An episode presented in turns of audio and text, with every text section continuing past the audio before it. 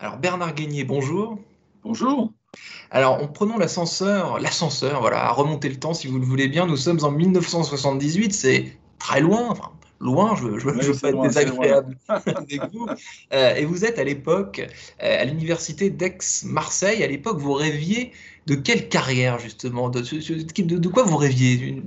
Ouais, à l'époque, je peux vous dire que je rêvais pas de carrière. Je crois que d'abord, il faut jamais rêver d'une carrière. Ce qui compte, c'est de faire ce qu'on a envie de faire, de ce qu'on imagine, de, de, de faire, euh, d'avoir des rêves. Donc, euh, euh, sur le plan de, la carrière ou de, de l'emploi, si je puis dire, si on peut parler comme ça aujourd'hui, c'était surtout l'envie de connaître le business, de le comprendre. D'ailleurs, les études l'attestent.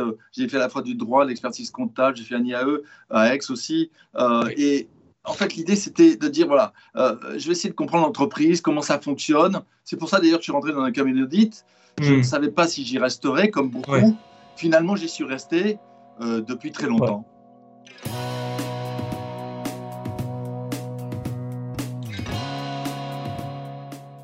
Bonjour à tous et bienvenue au Talk Décideur du Figaro en visio 100% cette saison avec aujourd'hui euh, en face de moi sur mon écran Bernard Guénier euh, qui est CEO de PricewaterhouseCoopers France et Maghreb et vous êtes chez Price euh, comme on dit depuis on dit Price hein, c'est ça On dit PwC. On dit PwC. vous y êtes depuis 28 ans. Donc voilà, on disait à l'époque, vous vouliez découvrir l'entreprise euh, par curiosité, voir un peu comment tout ça euh, fonctionne.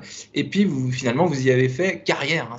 on ne peut pas, ah, dire, le, peut pas dire le contraire. 35 ans maintenant, oui.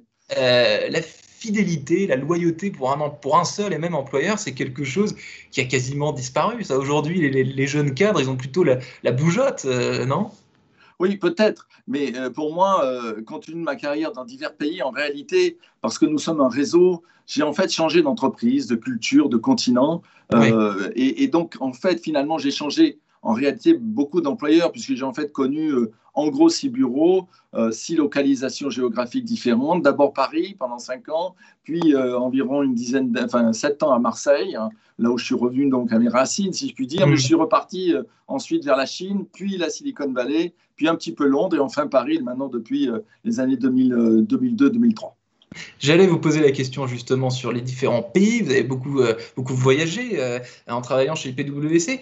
Donc, euh, qu'est-ce qui vous a marqué dans les différentes cultures du travail et dans les différentes cultures de, l'audit? Peut-être si tant est qu'il y ait une culture de, l'audit et de l'expertise comptable dans, dans, dans, les différents pays dans lesquels vous avez travaillé.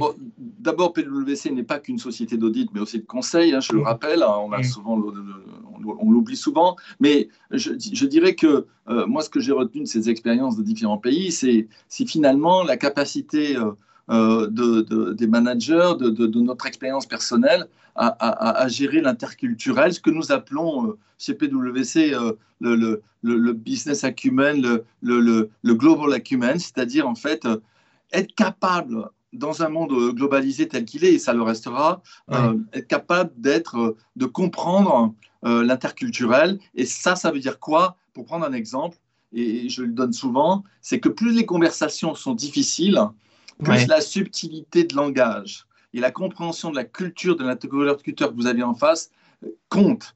Parce que c'est justement dans ces subtilités euh, de l'anglais euh, ou de l'allemand qui vous parle, ou de l'américain, savoir comment il fonctionne, vous permet de lire en fait euh, ce qu'il veut vous dire. Un Anglais va le faire en creux, un Américain va, va, va, va essayer d'être plus coopératif et un Allemand beaucoup plus dans la structure pour hmm. définir des principes. Donc, euh, c'est évidemment des clichés par construction, mais ça vous donne une idée de ce qui me paraît le plus important de ce que j'ai retiré de, de, je dirais, de cette notion d'interculturel l'interculturalisme. Et en ces temps de, pandémie, euh, cette crise qu'on est tous en train de traverser, l'organisation du travail, que ce soit en Allemagne, que ce soit en Chine ou que ce soit en France, à Paris, ça se passe comment? Là, vous êtes par exemple, Bernard Guénier, vous êtes euh, à votre bureau. Euh, Alors, pas du tout, je suis chez moi cet après-midi pour des raisons. Et d'ailleurs, le confinement a appris à chacun que, et je le vois, je pense pour vous aussi, qu'il n'est pas problématique d'être euh, de travailler ou chez soi ou au bureau ou chez ses clients. C'est ce que nous faisons tous les jours aujourd'hui. D'ailleurs,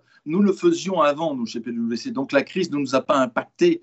Euh, nous étions prêts. Euh, nos équipements sont nomades depuis longtemps et nous sommes globalement à 95% dans le cloud. Donc, il n'y avait pas de difficulté. Mais ce qui compte, c'est que le confinement est une période spéciale. Et je dirais que euh, euh, il faut maintenant dépasser cette période. Et ce que je, n'arrête pas de dire à nos équipes, c'est d'abord et à mes associés, c'est donner une vision positive du monde qui vient, euh, d'être engagé vers une vision, de d'imaginer, de retravailler ensemble. Et donc la, la, capacité du lien entre les clients, avec nos équipes, entre nos équipes, est absolument essentielle. Les modalités de travail actuelles mmh. qui ont bougé vont hmm. devoir euh, nous, impose, nous imposent ou, nous demandent euh, de trouver de nouvelles modalités de travail entre nous, avec nos clients. Euh, il va falloir manager ça différemment, permettre à nos collaborateurs de travailler de chez eux, mais les hmm. faire revenir au bureau, les faire travailler ensemble chez les clients et faire en sorte qu'ils n'aient plus pas peur, bien sûr, mais surtout qu'ils soient engagés à, retrouver ce lien social qui, hmm. qui, va faire la création de valeur, parce que c'est là où elle se trouve ce lien social qui va faire la création de valeur et qui manque absolument tout le monde. Hein. maintenant, c'est assez unanime.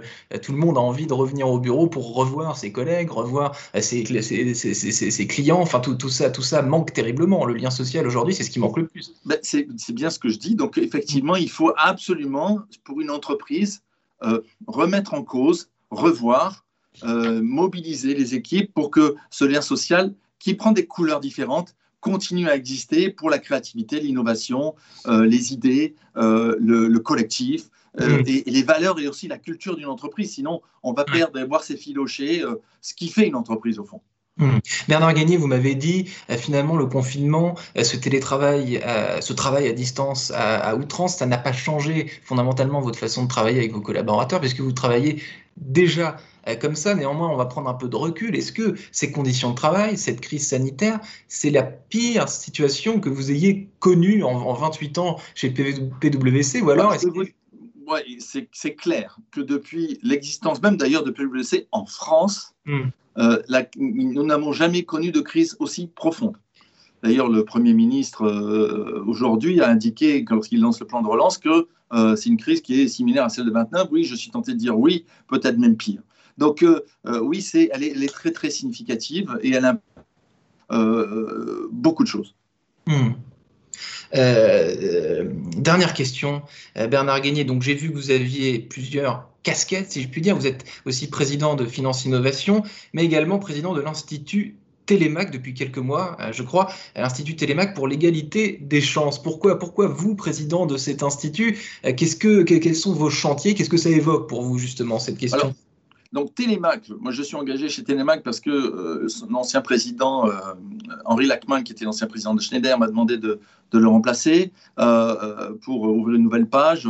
Et avec sa directrice, Erika Cogne, on, travaille tous les jours, surtout Erika et ses équipes, pour permettre à des jeunes des quartiers de passer le bac. On les prend à, partir mmh. de, la quatrième et on les accompagne jusqu'au bac avec le soutien des entreprises qui donnent des tuteurs et des tuteurs aussi au sein de l'éducation nationale pour travailler en collectif, en coalition, pour euh, véritablement que l'égalité des chances deviennent une réalité en France. Et vous savez que le nombre de décrocheurs, comme on dit, mot terrible, euh, en France est de 2 millions, et, nous ne voulons pas que les plus beaux talents euh, de ces quartiers soient aspirés par par euh, des envies euh, qui ne sont pas créatives euh, d'un futur. Et c'est ça que nous faisons tous les jours avec le soutien des entreprises et en coalition, je le disais. Et donc cet engagement dans mm. l'égalité des chances, c'est pour PwC un engagement très fort. Pourquoi mm. Parce que nous recrutons des jeunes tous les jours.